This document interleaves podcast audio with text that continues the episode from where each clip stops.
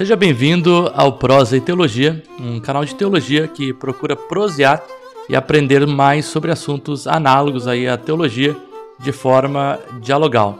A nossa convidada de hoje, ah, nós estamos aqui com a Clarissa Pérez Sanches. Eu a conheci quando eu ainda fazia seminário na cidade de Londrina, Faculdade Teológica Sul-Americana. Eu fui aluno ali da Sul-Americana dos anos de 2012 a 2015 então, salvo engano, quando eu entrei lá, ela já estava algumas turmas à frente. Uh, acredito que ela se formou umas duas, três turmas aí à frente da minha. Mas uh, já nesse contato de formação, né, eu já conhecia aquela, esse trabalho que ela fazia com uma ONG chamada Toque de Amor. Então, desde lá, eu tenho acompanhado a sua trajetória né, nas suas pesquisas, ações pastorais, cuidado com pacientes em estado oncológico né? E hoje, nesse episódio, nessa conversa de hoje, a gente quer trazer uma temática aí que faz alusão ao Outubro Rosa, mas também trazer a importância de falar sobre cuidados paliativos, cuidado espiritual, o trabalho do capelão, né? um termo novo aí que eu aprendi, o dolo da morte, né? não tinha é, é, contato com esse termo. Então é um prazer, Clarissa, estar tá aqui com, com você uh, nessa manhã, né? a gente está gravando aqui pela manhã, nesse feriado, para a gente conversar sobre uh, cuidado paliativo, cuidado espiritual. É um prazer. Eu que agradeço imensamente o convite, Wellington. Prazer estar aqui com vocês. E principalmente falando algo que eu considero assim tão importante, né? E que é o meu trabalho lá, o meu dia a dia. E a gente precisa falar mais sobre isso, discutir mais sobre isso, né? Orientar mais sobre isso, que é extremamente relevante, principalmente para todas as pessoas é, em cuidados paliativos, né, quando a gente tem a doença ameaçadora de vida e se vê assim na parte mais vulnerável, né, da vida, momento mais vulnerável, e a gente precisa muito falar sobre isso, discutir sobre isso, ter pessoas mais preparadas para cuidar de vidas nesse momento, né? Então, imenso prazer de poder estar aqui abordando esse tema nessa manhã. Que bom, prazer é nosso. Eu gostaria de começar aqui com um breve perfil não quero falar muito no perfil, porque a ideia é que o convidado se apresente. Então, eu trouxe aqui apenas alguns pontos que eu consegui achar aí pela internet. Né? Você que está acompanhando aí, talvez pelo Spotify, não vai conseguir ver. Mas uh, tem aqui, então, casada, mãe, doutoranda pela Faculdade Estes, uh, finalizou o mestrado, né? começou agora o doutorado. Fundadora e presidente eh, da Toque de Amor, uma ONG. A capelã e doula de amor, uh, da, da morte a paliativa, paliativista espiritual e terapeuta da dignidade. Né? Na nossa inscrição ali embaixo, né, descrição, uh, eu coloquei aqui que ela é teóloga e capelã. Não daria para colocar todas as descrições, então eu tive que fazer a escolha né, uh, de duas descrições que também é, tem a ver também com a minha experiência. Né? Também sou capelão, embora num contexto diferente, capelão militar, né, trabalho na Força Aérea, uh, mas que tem um trabalho aí análogo, né, lidando com o sofrimento, lidando muitas vezes com a morte, com questões aí relativas. Então é sobre isso que a gente vai conversar um pouquinho, cuidado espiritual uh, nos cuidados paliativos. Então para a gente começar a nossa conversa, Clarissa, eu gostaria de deixar essa palavra, a palavra contigo para você fazer uma breve apresentação né, de quem é a Clarissa. Ah, você já falou legal, bastante. Eu gostaria só de acrescentar que, além de ser esposa, mãe, eu também sou avó, né? então, que fala que os netos é a sobremesa da vida, né? Tem uma amiga que fala isso. E realmente é uma experiência maravilhosa, é um amor assim indescritível, né? É, quando a gente tem os nossos netos. Então, queria acrescentar isso aí. Nos estudos, eu também sou formada em turismo e educação física, né? Tenho várias é, especializações, né?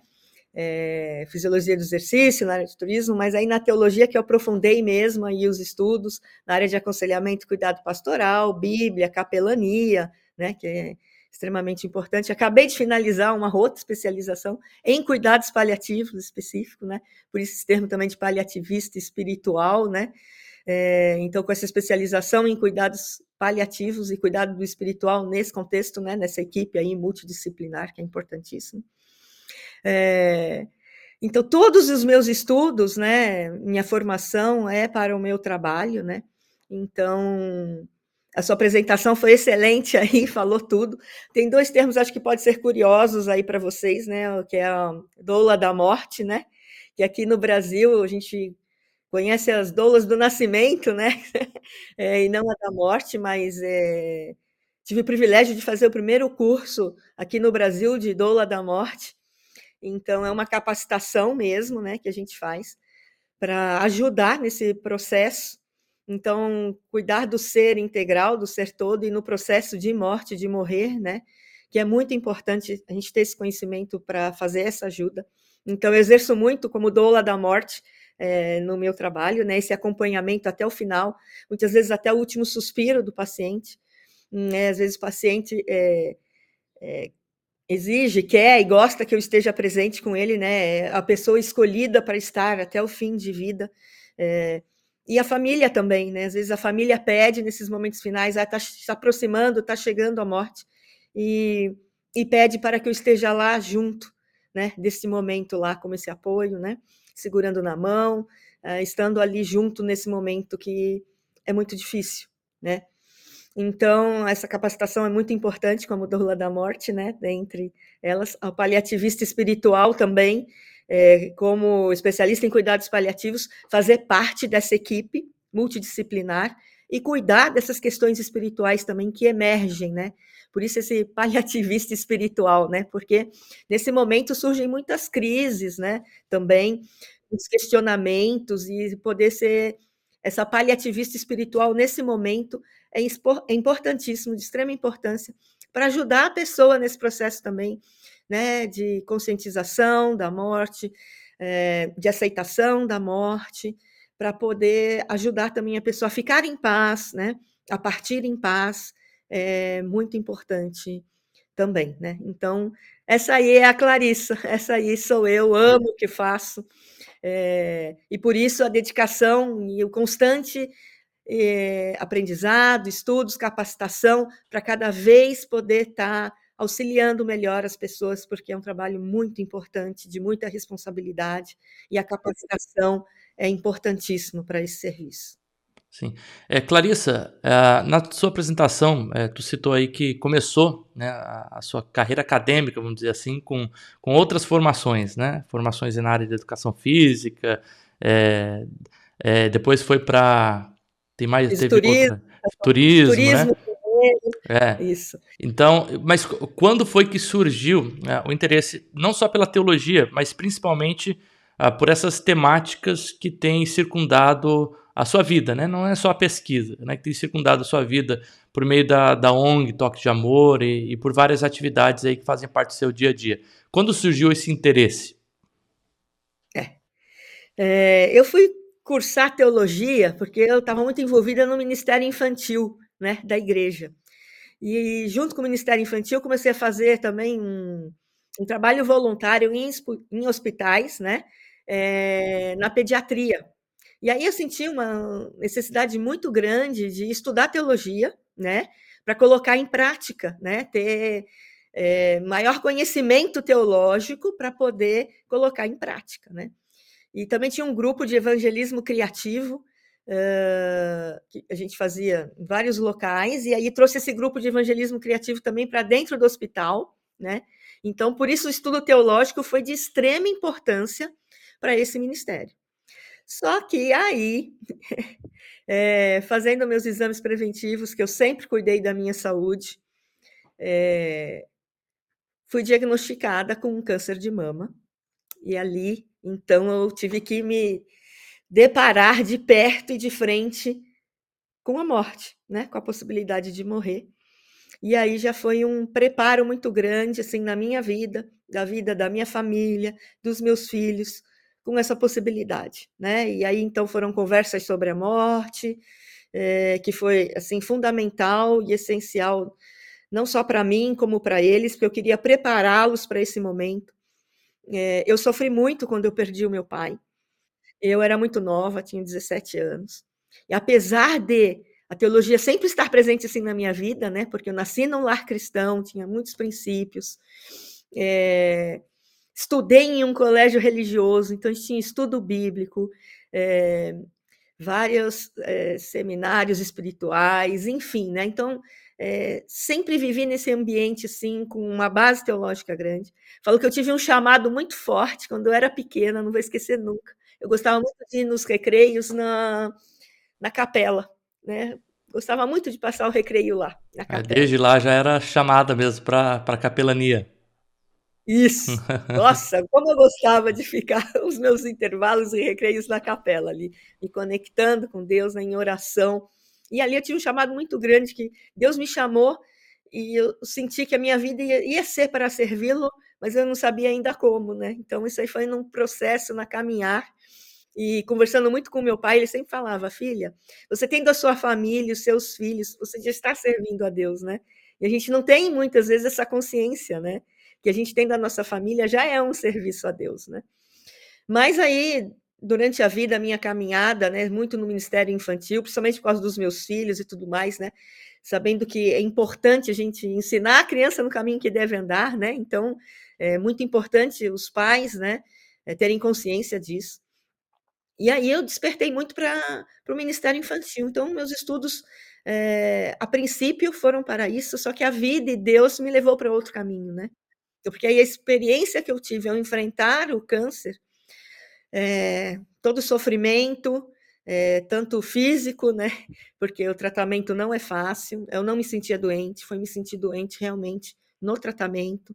Então, tive que fazer cirurgia, quadrantectomia, depois fui fazer quimioterapia, radioterapia, né? Medicamento muitos anos, acompanhamento sempre, até hoje a gente nunca para de se cuidar mais após um diagnóstico de câncer, né?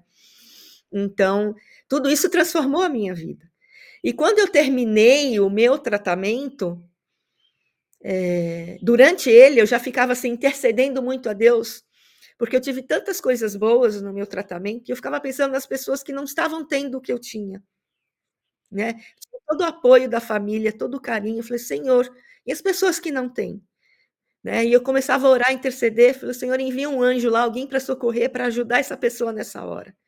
Para mim era tão difícil é, dar uns passinhos até ir o carro, né, para ir lá para uma clínica, eu ficava pensando, Deus do céu, como que a pessoa agora, sem força, com a resistência lá embaixo, tem que tomar todos os cuidados, como essa pessoa tem que ir para um ponto de ônibus e entrar num ônibus. Eu falava, Senhor, cuida dessas pessoas nessa hora, né? Ali, é, toda, toda a fase, tudo que eu estava passando no meu sofrimento, eu ficava pensando nas pessoas que não estavam tendo o que eu podia ter. E aí eu comecei ali um ministério de intercessão já, orando por todas as pessoas espalhadas no mundo que estavam enfrentando o câncer, para Deus entrar com seu socorro, com a sua providência, enviar alguém com um socorro, né?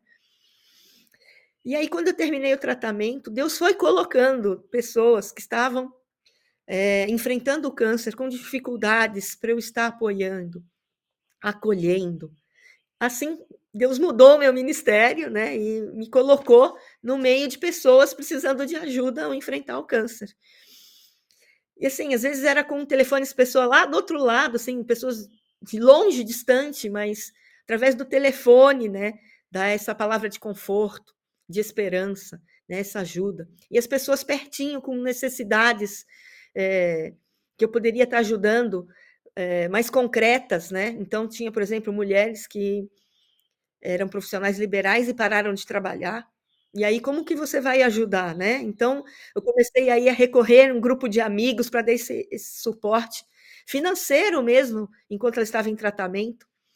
E ali, uma pessoa, uma vez, é, depositou um dinheiro na minha conta para ajudar. E ali me constrangeu, eu falei, meu Deus, né, me constrangeu muito.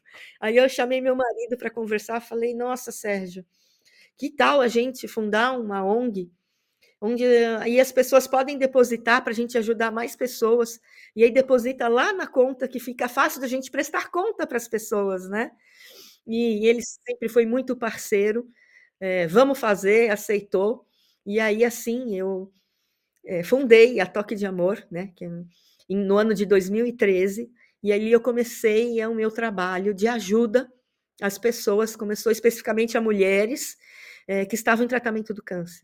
E aí eu percebi que o câncer é igual para todas as pessoas, não tem sexo, não tem, né, não tem gênero, não tem raça, não tem classe social, não tem nada. Então, é muito democrático, né?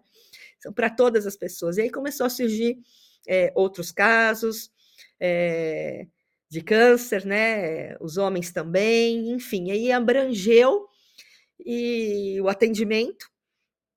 E aí, no ano de 2015, 16, é, como eu era capelã voluntária do Hospital do Câncer de Londrina, eu queria ajudar mais e via as necessidades tão grandes e querendo poder ajudar mais.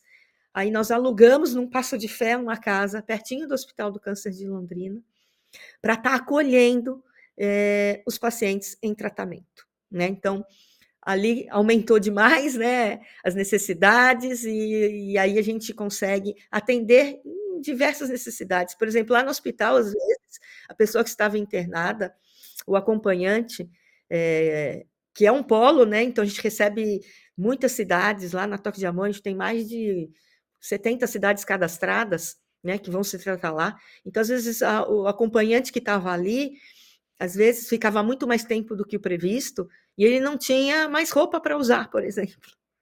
Então, era uma necessidade que antes da casa, eu, como capelã do hospital, levava sua roupa para minha casa, lavava, passava e levava lá.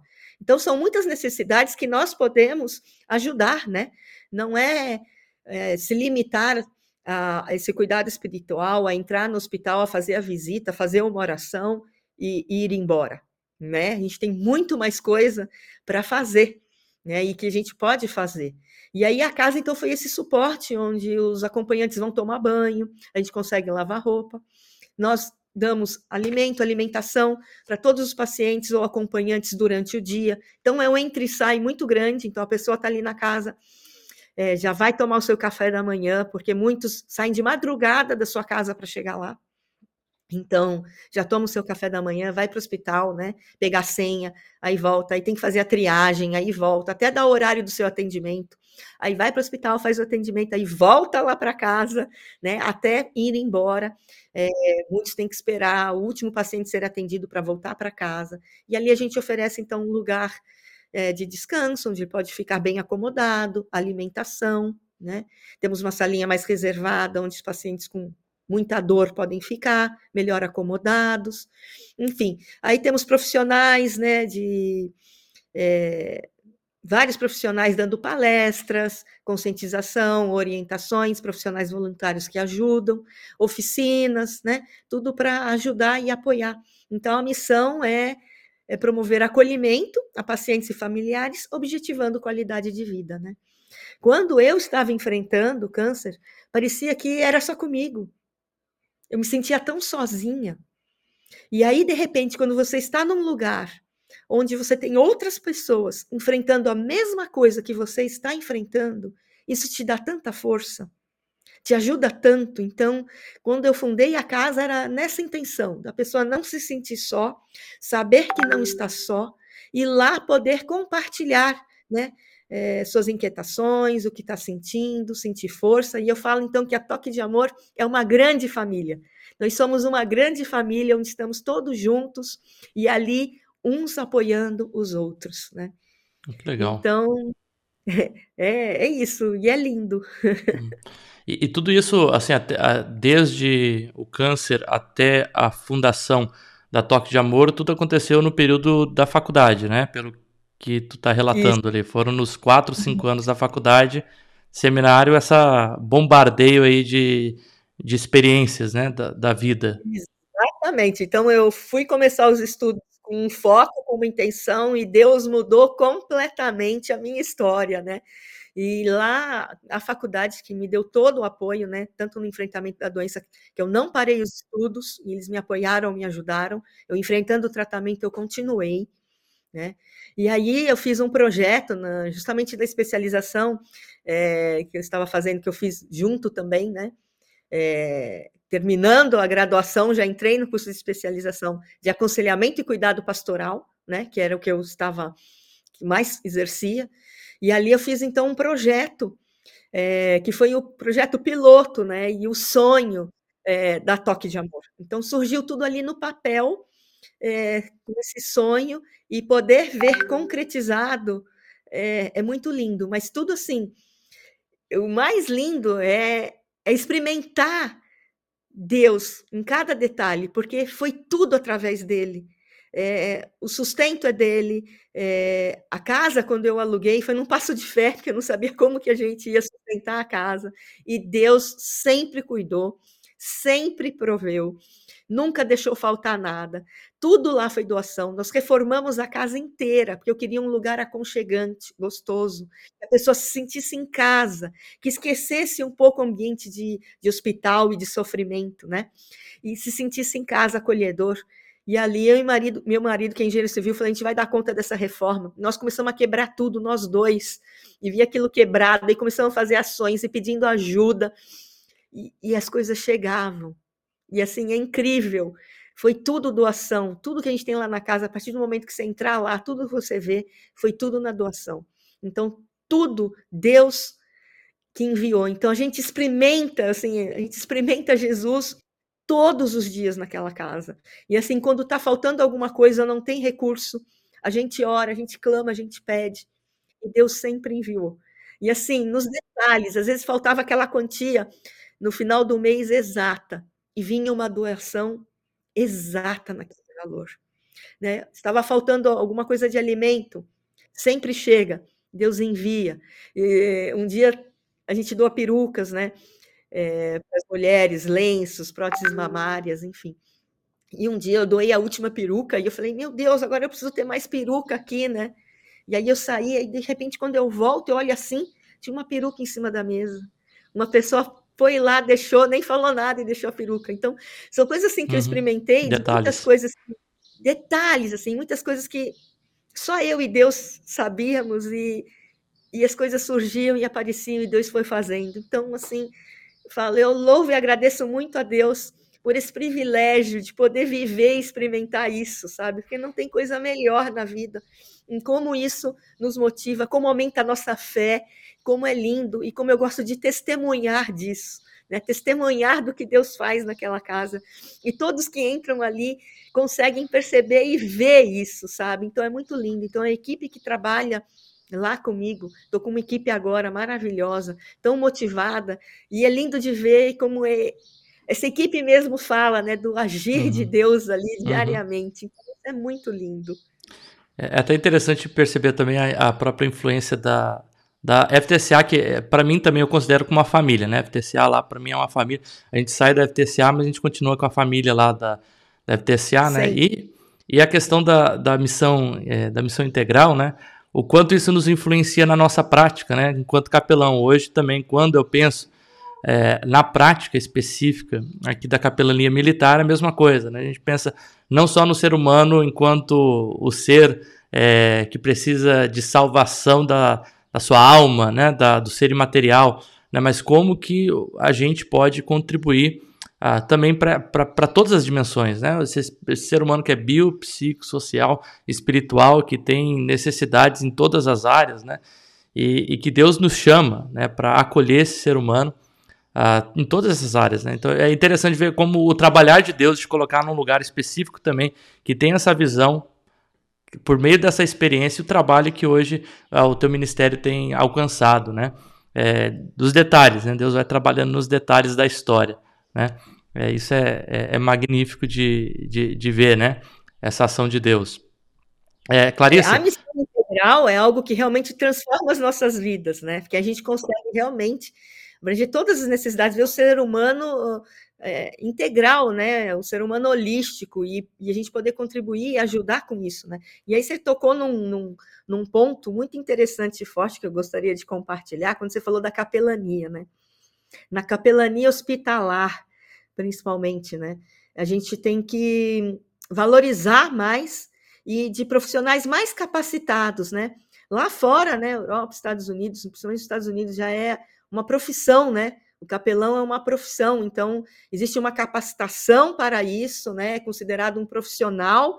E aqui no Brasil ainda não, né? Então a maioria dos da capelania hospitalar eh, são são pessoas voluntárias, né, que estão ali no hospital. Então a gente vê muita uma ação de fora para dentro dos hospitais, né?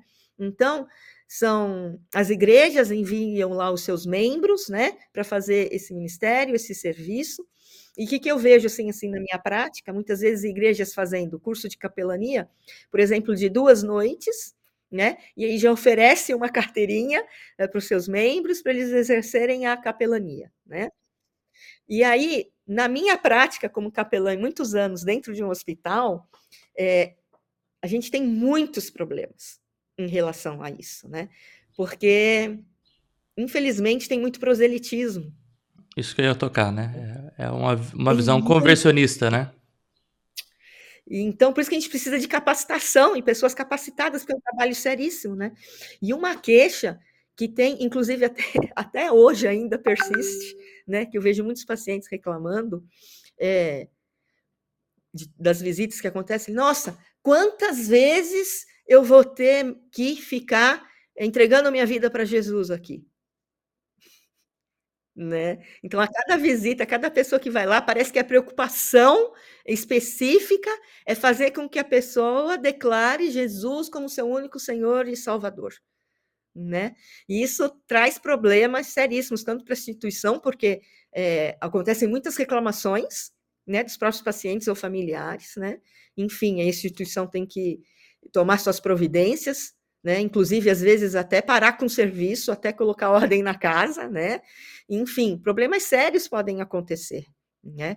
Então, por isso que a gente tem que preconizar por pela capacitação mesmo, né? E considerar, espero que aqui o Brasil evolua e considere, né, é, o profissional da capelania como um profissional mesmo e que requeira capacitação, né, é, para exercer esse serviço, esse ministério, enfim, que é tão precioso, importante, necessário é, e ajuda demais dentro dos hospitais, né? Mas que tenha que ser um serviço realmente sério, né, em relação a isso. Então a gente tem que respeitar todas as religiões, respeitar as pessoas, né? E a gente ser então é, vou ser sincera, acho que eu peguei até um pouquinho de ranço desse termo de capelania. Eu acho que ser um assistente espiritual hoje, eu acho que na minha concepção é uma palavra que melhor cabe, sabe? Porque aí inclui já esse conceito, né? Você como um assistente espiritual, ajudar a pessoa a se conectar com Deus, com o que ela tem de sagrado, o que ela considera sagrado para ela, né? Fazer essa religação realmente, né? Então, a gente poder ajudar nesse processo e não vir com carregado, né? É, dos nossos dogmas, né? Encarregado aí com esse proselitismo, enfim, e a gente poder realmente ser assistente espiritual que a pessoa realmente necessita e precisa nesse momento. Eu acho que a palavra-chave é o cuidado, né? E, e realmente, assim, na, na, na experiência, é, eu acho que não difere as capelanias, né? É, na, na experiência da capelania militar, eu vejo muito isso. Às vezes, muitas portas que elas não se abrem ou elas encontram-se fechadas justamente por uma má ação lá no passado de alguém ah, que não tinha talvez tanto preparo, que foi numa boa fé, né, na sua fé, na, ah, quis fazer o bem, né, a gente não está julgando a, a intenção da pessoa, mas que por conta dessa falta de preparo, às vezes numa visão apenas proselitista, ah, ela não consegue ver esse ser humano quanto todo que necessita do cuidado, que necessita dessa assistência, que necessita que a gente seja esse amparo, esse abraço, né? É, mais do que falar o que a pessoa deve ou não fazer, é ser esse alguém que está do lado. E, e é interessante, eu tenho um, um amigo que também é capelão, é, também capelão hospitalar, inclusive ele está fazendo doutorado dele ali também na Este. Agora me fugiu o nome dele, é, é um é um nome um pouco incomum, uh, mas depois se eu lembrar eu é, comento contigo. E ele também, é, falando né, disso, ele, fala justamente o, a, o quanto o cuidado espiritual, muitas vezes, até faz com que a pessoa enfrente a, a, aquela situação de morte de uma forma melhor e isso faz com que ela tenha um prognóstico uh, mais positivo. Né? Claro que existem casos que são paliativos, né? Tu fez a tua especialização em casos já que tem uma sentença, né? É, a gente está lidando com a morte mesmo, né? Com uma palavra Claro que a gente não fala a palavra final porque a gente crê né, que Deus pode fazer alguma coisa, mas uma palavra de, do médico, que é, que é, uma palavra final ali, né, que é uma sentença. No entanto, uh, o quanto a, a própria espiritualidade ela pode fazer com que o enfrentamento do câncer em si ou dessa situação específica ela seja muito mais positiva e a pessoa consegue ter um enfrentamento melhor, né? Então a necessidade da capelania, embora muitas vezes mal usada, né, de realmente dar essa assistência a fim de que o paciente, né, a pessoa ali, não sei se o termo paciente é o melhor termo, mas o paciente em si, ele consiga uh, lidar com aquela situação, né, e quando aprover Deus, né, vencer ou não, né, lidar com a morte de uma forma pacificadora, né, pacífica. É, você tocou aí num ponto importantíssimo também, é, vou aproveitar aí o link para falar. É, você falou dos cuidados paliativos, né? Quando chega o fim, a morte, enfim. Então a gente precisa desmistificar um pouco o que é os cuidados paliativos, porque quando a gente fala em cuidados paliativos, e eu vejo isso no dia a dia lá na casa, as pessoas chegam assim, chorando, desesperadas, num sofrimento enorme, porque agora eles estão nos cuidados paliativos, né? E, na realidade, os cuidados paliativos é para toda pessoa que tem qualquer doença que ameace a vida, a continuidade da vida. Paliativos, ele teria que ser desde o momento de um diagnóstico de uma doença que pode levar à morte e acompanhar, né, tanto o processo é, curativo, né, desde o processo do tratamento curativo até o final. E aí, no começo, no início do processo curativo, ele vai acompanhando, mas o curativo é maior. Com, com o avançar do tempo e a evolução né, da doença, quando a doença vai se agravando, aí os cuidados paliativos vão aumentando e a doença curativa vai diminuindo, até ele chegar no estágio que o, os cuidados paliativos ficam único e exclusivo, né? Até o momento final. E uma coisa que as pessoas sempre falam: ah, porque então vai para os cuidados paliativos, porque agora não tem mais nada para fazer. Né? Isso é algo que, os, que não é real. Né? Os cuidados paliativos não é quando não tem mais nada para fazer. Muito pelo contrário, porque tem muita coisa para ser feita ainda. Né? Então, os cuidados paliativos, ele é para gerar qualidade de vida no tempo que resta ainda para a pessoa.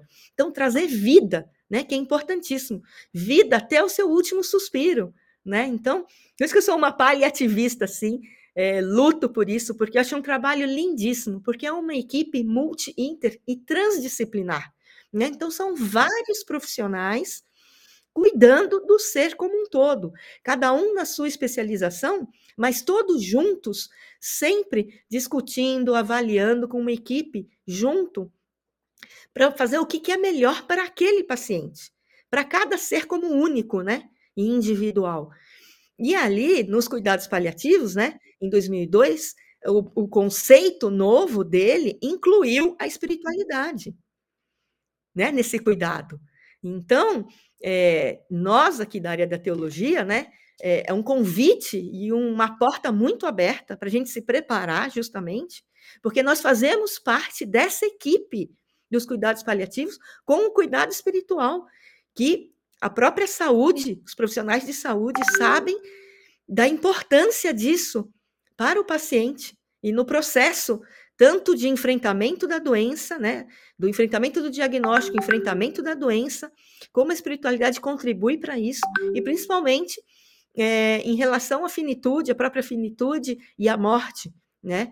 Então é, é extremamente importante esse cuidado e a gente desmistificar essas coisas dos cuidados paliativos, né? Então é um trabalho que eu faço já lá na Toque de Amor, porque no meu dia a dia eles chegam assim, são fases que a pessoa chega destruída, com um sofrimento muito grande, que é no momento do diagnóstico da doença, num momento para nós mulheres que no tratamento vamos perder os cabelos, é um sofrimento também terrível, é, que abala demais. Uh, um outro, quando descobre que há metástase, ou seja, a doença sa saiu ali, né, se espalhou para outros órgãos do corpo, e ali então é, a gente diz que já o processo já não é mais curativo, né? Porque aí já houve a metástase.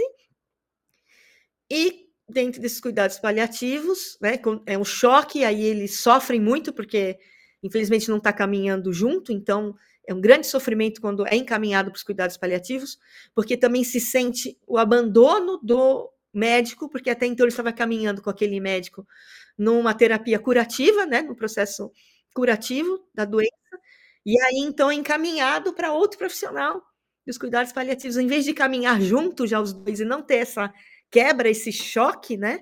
Então é um sofrimento muito grande e eles teriam que estar caminhando juntos já desde o diagnóstico para evitar esse sofrimento, porque é tão grande, é tão doído, é tão sofrido, sabe? É, se sente abandonado e não é, né? Tem que ser acolhido. E, e aí esse profissional que vai cuidar realmente é, até o finzinho, né? Não vai abandonar esse paciente, vai estar junto, segurando a mão até o final, né? Então, e por isso é importante dessa equipe toda estar junto, segurando na mão até o final, né? E aí a gente tem, quanto ao sofrimento, né? A gente tem um, um diagrama, né? É, multiprofissional de avaliação que é muito usado, que é muito legal. Então a gente tem num conceito próprio de dor total, né? Que Cicely Sanders é, preconizou, né? Da dor total que é o sofrimento em todas as suas esferas, né? É no físico, é no psicológico, é no social e no espiritual.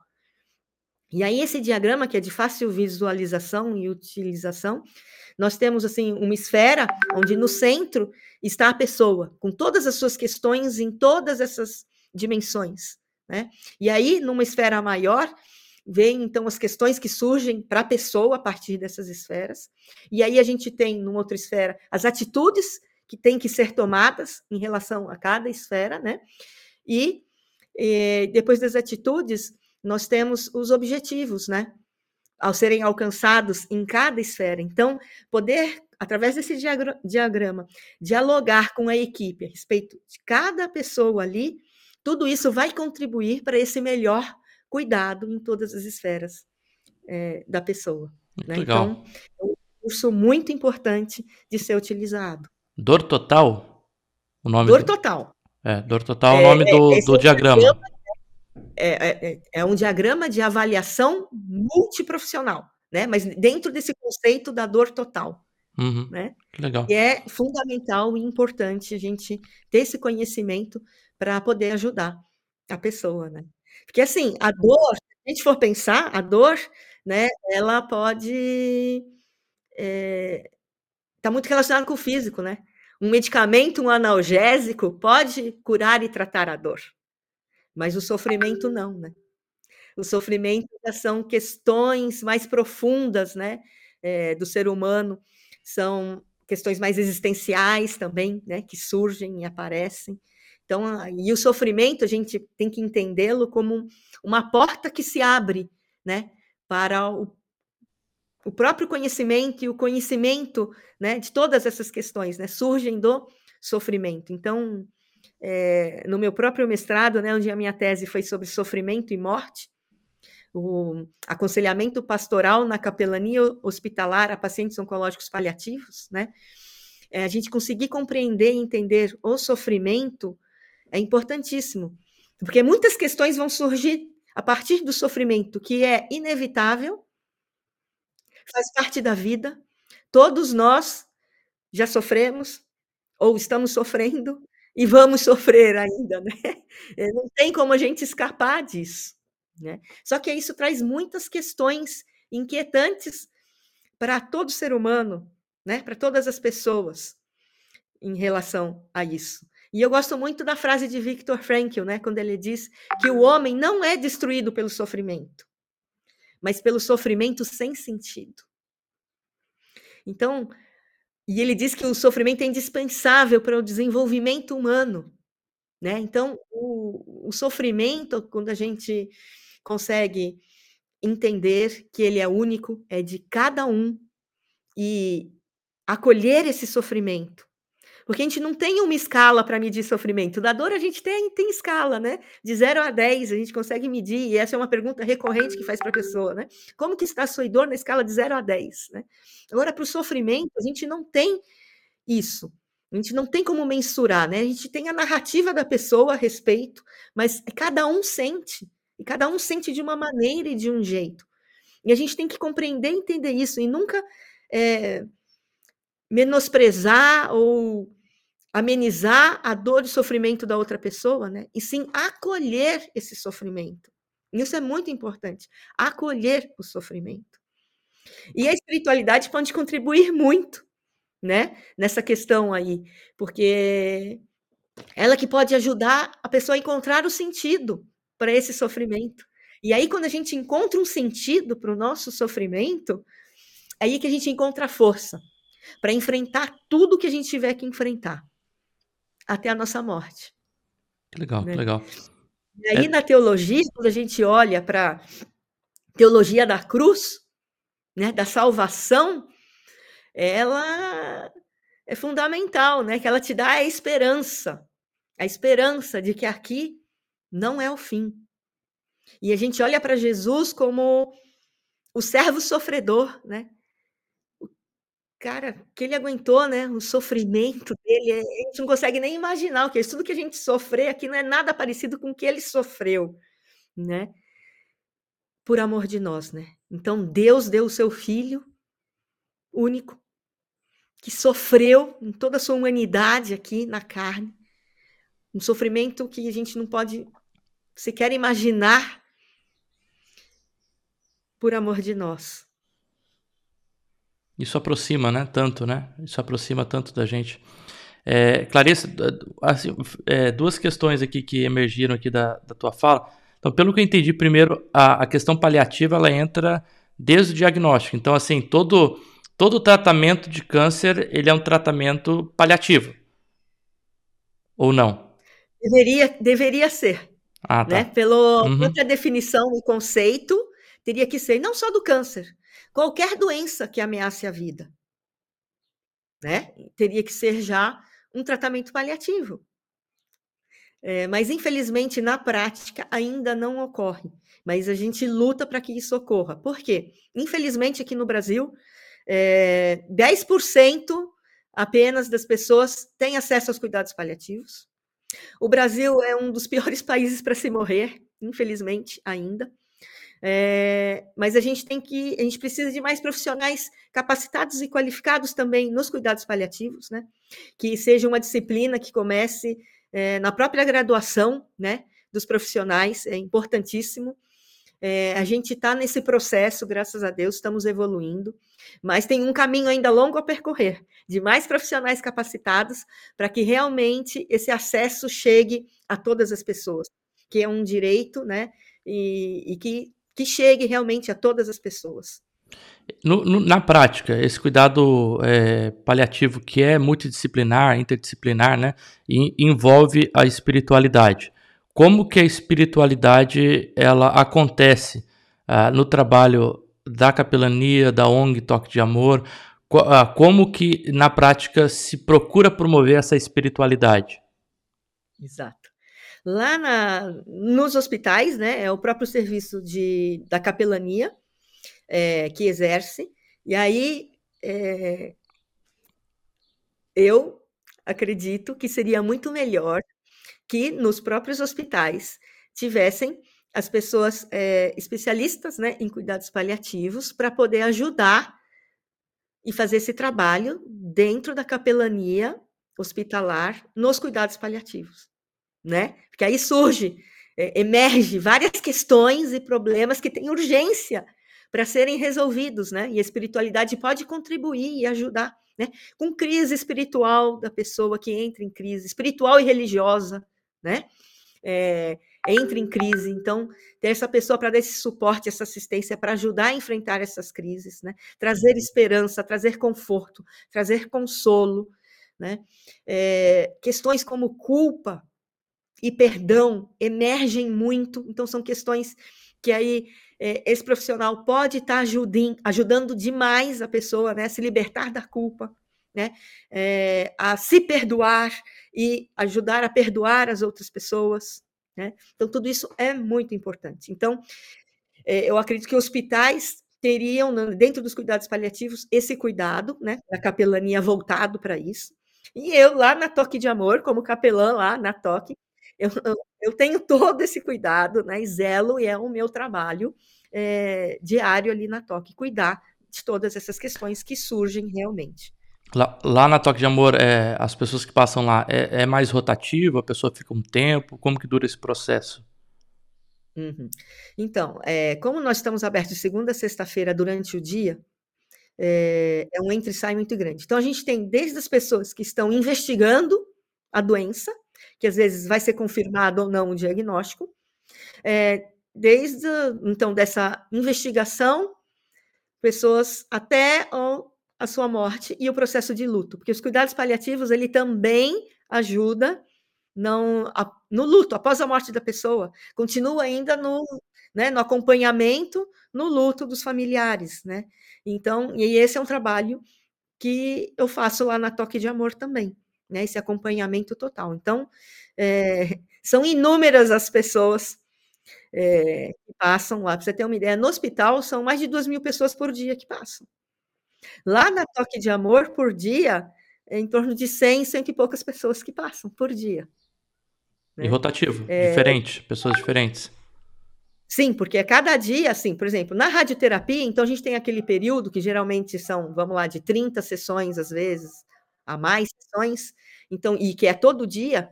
Então, ali, às vezes, eu tenho pacientes que estão todo dia na casa. Durante aquele período. Agora, uhum. tem aquele período. Então, a gente pega um vínculo, assim, muito forte, porque ele está todo dia, né? É, aí, mas aí a gente tem os pacientes que fazem a quimioterapia, e aí tem a quimioterapia, que às vezes é semanal, quinzenal, mensal, enfim. E aí eles estão sempre durante esse tratamento.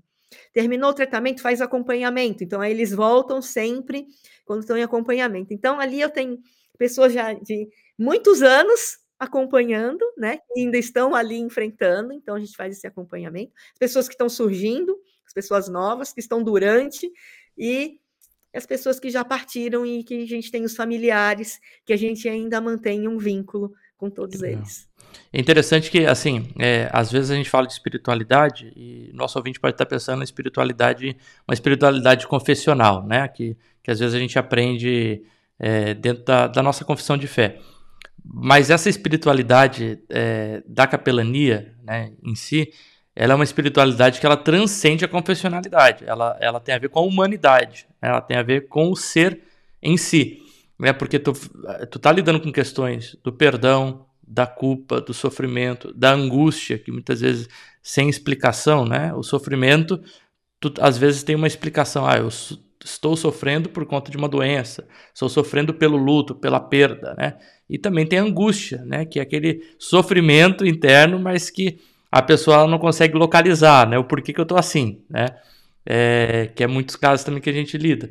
Mas a gente lida com pessoas de diversas confessionalidades, né? Não são pessoas apenas da nossa confessionalidade de fé. É, tu vai lidar com pessoas com outras confissões. Então, a espiritualidade que o capelão ele provê, de certa forma, ele procura dar assistência, né? A essa espiritualidade, ela tem que transcender essa confessionalidade, né?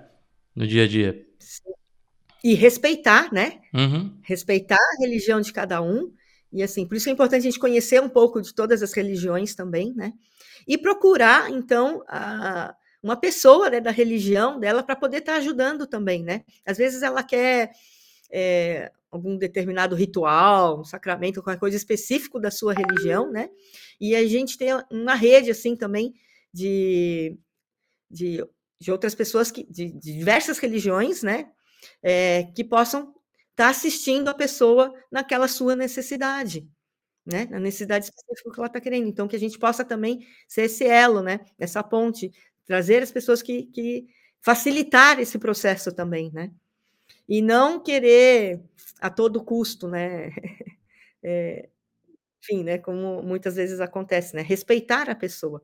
E assim, eu gosto muito de pregar o evangelho e, se preciso for, usar palavras. né? Eu acho que com as nossas ações, com as nossas atitudes, com o nosso cuidado, a gente reflete Cristo. Né?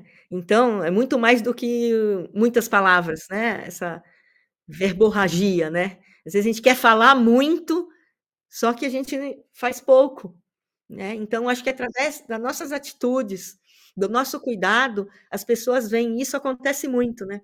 É, assim, com o meu jeito, com o meu cuidado, eu vejo muitas pessoas virem me perguntar, mas qual que é a sua religião? Né? Aí elas, é, interesse delas, né? Saberem e perguntarem é, e crerem. E acontecem, sim, muitas uhum, conversões. Uhum, uhum. Né? Acontecem conversões, e muitas. Né? Aí as pessoas é, percebem, sentem, aí querem, ah, eu quero aprender mais desse Deus, eu quero mais desse Deus. Ou então, aí ah, eu estava tão afastada, tão desligada, é, eu quero estar mais próximo, me ajuda, né? Eu quero mais desse Deus. Isso acontece muito também, acontecem conversões, enfim, é, faz parte, né? Isso faz parte. A gente só não pode empurrar goela abaixo né? A gente tem que respeitar, ter o cuidado, e esse é um processo natural. E não somos nós, né? É o Espírito Santo de Deus. É ele que age. Como ele age, quando ele quer, né? É ele, não somos nós. Então não é pela força, não é por nada, é o Espírito Santo de Deus que faz e que age. Nós somos apenas instrumentos. E uma, uma das nossas conversas anteriores, é, tu mencionou que Uh, tava, pesquisou, na verdade, até sua filha começou a pesquisar um, uma tal de terapia da dignidade. Né? Eu fiquei ah, curioso para saber um pouco mais uh, sobre uh, esse termo, né, essa expressão, terapia da dignidade. O que, que seria isso? Nossa, terapia da dignidade é uma ferramenta maravilhosa dentro dos cuidados paliativos. Primeiramente, porque nesse processo de adoecimento, mexe muito com a dignidade das pessoas, né? A própria transformação corporal, a dependência, autonomia, né? Dependência, uh, se considerar um fardo, um peso para as pessoas, né? Então, são tantas questões que fazem com que a gente vai perdendo a nossa dignidade, né?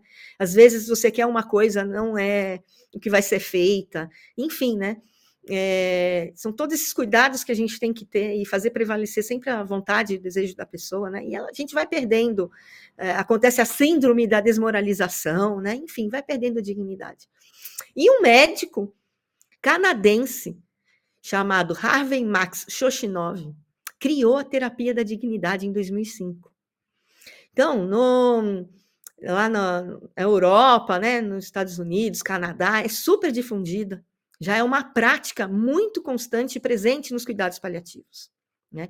Aqui no Brasil, eu tive a oportunidade de fazer o primeiro curso, eu acho que foi o único, de terapia da dignidade, onde eu consegui, é, durante o curso, ter aula online com o próprio Harvey Shoshinov, com William Breitbart, né? Então, é, então eu tive essa capacitação e agradeço e louvo a Deus por ter tido essa oportunidade. E a partir de então eu comecei já a praticar com os pacientes lá na Toque de Amor, né? A terapia da dignidade é uma psicoterapia breve, ela não é uma panaceia, né? existem critérios de elegibilidade para a gente fazer, mas ela consiste basicamente o quê? Vai ser uma entrevista, onde se faz com o paciente, é, com perguntas norteadoras, onde essa entrevista é gravada, depois é transcrita, transcrevo, e aí eu formo um texto onde depois desse texto eu faço a devolutiva com o paciente, então leio esse texto para o paciente, onde ele vai falar, ah, quero que tire isso, quero que acrescente aquilo, né? Então vai trazer as alterações necessárias, aí depois que ele fala, não, tá ok, gostei do texto, é assim, aí a gente, eu é, mando para a gráfica e imprimo como se fosse um livreto, um livrinho, né? E aí é entregue para o paciente. Que isso é chamado documento legado. Então, ali vai ter questões da história da vida do paciente, né? Ele vai contar a sua história de vida, as coisas mais importantes, relevantes. Eu falo que assim, eu falo para ele assim: olha, imagina que você está com um álbum de fotografias agora na sua mão. E aí você vai virando as páginas, você vai vendo aquelas fotos que vão te ressaltando aquilo que você que vem à memória, a sua memória, né, da sua vida. Então, e aí ele vai contando coisas significativas da sua vida, importantes de serem relatadas e deixadas né? E aí ele vai trazendo questões é, da vida, do que ele aprendeu, o que ele gostaria de deixar para as outras pessoas, deixa palavras específicas é, para pessoas específicas, né, para seus entes queridos. enfim, é um documento lindíssimo, que é o documento legado, e ele deixa, e ele fica. Então, ali encontra, é, eu vejo assim, gerar e potencializar muita vida durante essa psicoterapia, sabe? Os pacientes se enchem de vida, potencializa a vida. E até uma pesquisa depois interessantíssima para fazer, que estou até pensando depois, é que, que eu tenho observado que prolonga, sabe, também a, a vida desses pacientes, sabe, através dessa terapia, uma outra pesquisa. E a minha filha, né, que ela está no quarto ano de medicina, e sempre acompanhou aí também é, toda é, o meu trabalho, meus estudos, minha pesquisa, e agora trabalhar juntas, assim, eu e ela foi mais do que um sonho, sabe? É, e aí ela entrou com um projeto de iniciação científica, pesquisando sobre a importância e a função da terapia da dignidade né, para os pacientes. Então, é, é um trabalho para justamente falar da importância e função da terapia da dignidade nos cuidados paliativos. Né? Então, vai ouvir dos pacientes como foi para os pacientes fazer a terapia da dignidade e o que eles sentiram a fazer. Né? Então, eu fiz a terapia da dignidade com 10 pacientes, eh, e aí nessa pesquisa é, vem a pergunta, ela entrou com a pergunta de como foi fazer e o que sentiu, e as respostas são as coisas mais lindas do mundo, né? As frases são lindíssimas, maravilhosas. Estamos terminando aí o artigo, né? É, ela apresentou até agora essa semana no Fórum Científico da Faculdade, para divulgar mesmo, e espero que esse artigo é, consiga realmente divulgar mais a terapia da dignidade e que ela seja, como ela é fora, um grande instrumento dentro dos cuidados paliativos, né? E dentre os pacientes que eu faço lá na Toque de Amor, todos eles falam assim para mim: você tem que fazer com todos os pacientes aqui, né? Falam, ai meu Deus, né? Porque não é fácil, é demorado, né? É um, um processo demorado de fazer, assim. E ela, ela é específica para cuidados paliativos ou ela é aplicável para outros casos? Pacientes em cuidados paliativos. E aí tem todos os critérios de elegibilidade dentro. Para quem quiser ter mais informação aí, capelães é, que talvez é, lidam né, com essa questão, pastores e é, que também às vezes são capelães, como que a pessoa tem mais informação sobre essa terapia da dignidade? É, então, ela é um curso de capacitação, né? eu sei que no Canadá, com, com médico tem, né? É, pode ser feito. Então, eu falei que eu tive o grande privilégio, nos Estados Unidos também tem vários cursos, aqui no Brasil eu tive o grande privilégio de fazer o primeiro, é, mas eu não tive ainda, eu acho que foi o primeiro e único, é, porque as pessoas que se disponibilizaram a fazer, nem dos profissionais que fizeram, eles falam que foram muitos poucos que seguiram adiante realmente com a exercer, né? Foram muitas pessoas uhum. curiosas, enfim, né? E que não tem esse atendimento com pacientes em cuidados paliativos, né? E aí acaba se perdendo e tal. Enfim, mas aí eu espero que eles se reorganizem e assim, pessoas, eles estão querendo agora também nos próximos cursos que as pessoas tenham já especialização em cuidados paliativos para fazer esse curso, para ser mais efetivo, sabe? Mais significativo e efetivo. Então, uma das exigências ter o cuidado especialização em cuidado paliativo para fazer, né? Então está sendo elaborado aí, espero que, que realmente ocorra em breve, porque é uma terapia lindíssima, importantíssima e que todo paciente merece é, passar por ela. Para a gente finalizar a nossa conversa, foi um, é, um prazer aqui é, estar conversando com a Clarice, estar aprendendo né, com ela muita experiência, né, que com certeza também como capelão, né, eu estou aqui não só conversando, mas eu estou aprendendo também para pensando na minha prática, né? Como que é aplicável isso é, ou não. Mas a gente está em outubro rosa, né? A gente está até com o layout aí um pouco mais rosado. É, a Clarissa veio até com a blusa ali meio Olha. rosada, né? Para a temática. E então assim, para a gente deixar uma palavra final aí, é, qual é a importância da conscientização, né? Primeiro acerca desse tema e de que forma as igrejas e as instituições podem trabalhar isso de forma mais prática. Né? Eu estou pensando no nosso contexto religioso, os hospitais, até contextos militares, por exemplo, é, de que forma prática, de forma prática a gente pode trabalhar esse tema do Outubro Rosa. É. Outubro Rosa é importantíssimo, né? Que é o mês da conscientização da prevenção do câncer de mama. E o Novembro Azul também, né? Da conscientização do câncer de próstata, que são os dois cânceres que mais matam, né? Mulheres e os homens é, infelizmente, né? Que mais acometem. Uh, o Outubro Rosa é um, porque infelizmente as mulheres assim, a gente vê no dia a dia lá do hospital, chegam já com câncer avançado. Demoram para procurar ajuda. E a prevenção é a única coisa que nós podemos fazer, é, porque não tem nada que você vai fazer, olha, você vai fazer isso ou aquilo e não vai ter câncer. Não existe isso, infelizmente. Seria ótimo se existisse. A única coisa que nós podemos fazer são os exames preventivos. É a gente se cuidar. Ter um estilo de vida saudável, né?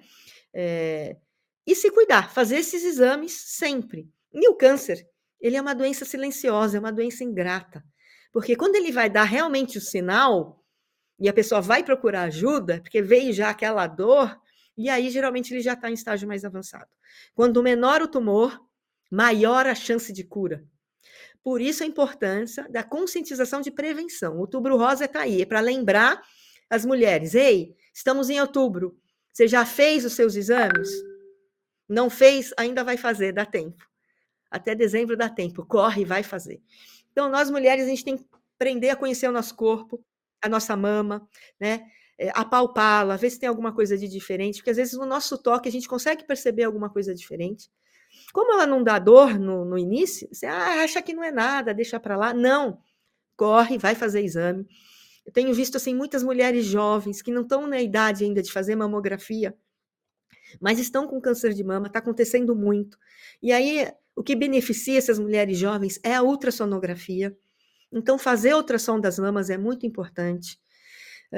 Então, procurar o um médico anualmente, fazer aquele check-up é fundamental, tanto para homens, mulheres, fundamental. E se perceber qualquer coisa diferente no seu corpo, não ficar com medo, achar. Eu escuto muito, ai, quem procura acha. Não, que ótimo que acha. Tem que achar e rápido, né? Então vai procurar sim e achar né? desmistificar isso. Ou falar, ai, porque tem fila para fazer mamografia. Não tem fila. Infelizmente, no, felizmente no SUS não tem fila. Você pode ir, existem exames aí. É lógico que tem locais mais difíceis, né, de acesso ao mamógrafo. A gente sabe, o Brasil é enorme e tem lugares mais difíceis.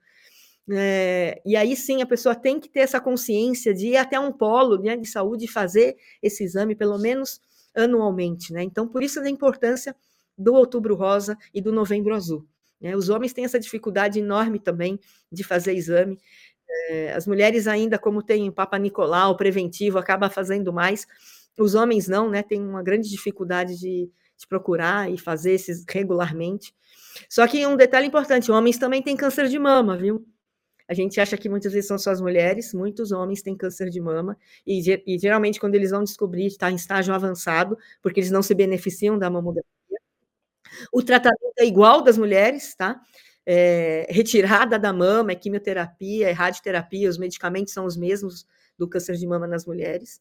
E, infelizmente, muitos homens vêm a óbito devido ao câncer de mama. Né? Há pouco tempo mesmo nós perdemos um, um, paciente com câncer de mama lá na Toque de Amor. Então, acontece. Então, os homens também têm que cuidar das suas mamas, olhar, tocar, e se apareceu qualquer coisa, uma manchinha ou qualquer coisa diferente, né, um pontinho, alguma coisa, já procura um médico, não acha que não é nada, não. A maioria das vezes não é, e a, Deus abençoe que não seja, mas a gente tem que procurar a ajuda médica urgente, até para tirar essa coisa, ai, não é nada, tudo bem, mas se for, tem que correr, né? Então, é, fica aí esse alerta para todas as pessoas, e o Outubro Rosa e Novembro Azul está aí para isso. Agora, o que, que as igrejas e instituições podem fazer em relação a isso? É muita coisa, podem ajudar muito, principalmente com com esse alerta, né? É, alertar mesmo, falar, né? Acompanhar as pessoas, falar, e aí, já fez seus exames anualmente? Chama os profissionais, né? Os profissionais para dar palestras de orientação, né? Isso é importante também, palestra com vários profissionais, oferecer isso é importante para as pessoas, para saberem mais a respeito, né? E conscientizar as pessoas. Às vezes, um exame pessoa precisa de um exame, né? Então, por isso o acompanhamento é muito importante nesse processo. Às vezes a pessoa precisa lá de um exame e demora muito, às vezes tem três meses, seis meses para conseguir o exame. O que, que a igreja pode fazer? Pague esse exame. Acelera esse processo, ajuda, você pode ajudar. E às vezes é questão tão simples, às vezes é 70 reais, sabe? E você pode estar ajudando a pessoa a acelerar esse processo de diagnóstico, né? Pague esse exame que é efetivo, e aí ela já consegue a consulta mais rápido para dar acompanhamento e seguimento é, ao que tem que ser feito. Né? Então, por isso, o acompanhamento é muito importante, tanto das igrejas em relação aos seus membros, na capelania, né? fazer esse acompanhamento com as pessoas individual, é estar junto, é, é ver o que, que eu posso fazer para te ajudar, né? que queres que eu te faça? Jesus sempre falou isso, né? Que queres que eu te? A gente tem que ter isso constante, né? A gente às vezes vem, o que, que você está sentindo em relação à dor, né? E tudo. Mas é o que, que, que eu posso fazer para te ajudar? Né? É perguntar, é fazer essa pergunta. O que, que eu tenho que saber mais a respeito de você, que é a pergunta da dignidade do paciente, pergunta que a gente sempre tem que fazer. O que, que eu preciso saber a respeito de você para poder te ajudar a cuidar de você? Né? Então, é, esse relacionamento é, que é importante, que a igreja tem que ter esse cuidado. Então, formar equipes, né? A gente tem, Deus deu dons para nós, para a gente usar na igreja. Então, uma coisa importante que a igreja tem que fazer é descobrir os dons que tem na sua igreja, né? Dons das pessoas que estão ali na igreja. A gente não costuma muito ouvir isso, né? E é algo que as instituições têm que fazer, descobrir os dons que estão ali. A gente tem um, um potencial enorme humano na nossa igreja, a gente precisa descobrir isso e incentivar e ser esse lugar onde as pessoas podem exercer os seus dons, incentivá-las a praticar os seus dons, né? Para ajudar nesse acolhimento, né? nesse cuidado, nesse processo todo. Né? Então, a igreja e as instituições têm muito que pode fazer para ajudar, sim. Que legal, que legal. Eu agradeço aí a participação da Clarissa, né? A gente finaliza aí com, com essa alerta à prevenção, a importância dessa prevenção.